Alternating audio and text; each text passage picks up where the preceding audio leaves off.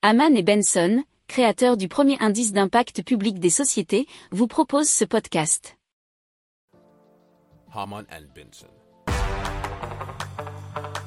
Le journal des stratèges. Allez, on parle du pansement intelligent de Smart Hill.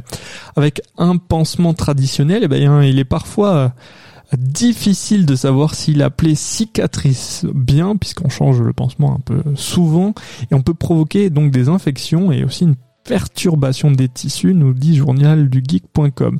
Alors, pour pallier à tout cela, Smart Hill intègre un capteur pH ainsi qu'un système de communication RFID qui évalue l'état de la plaie et peut aussi détecter une infection, et cela sans retirer le pansement.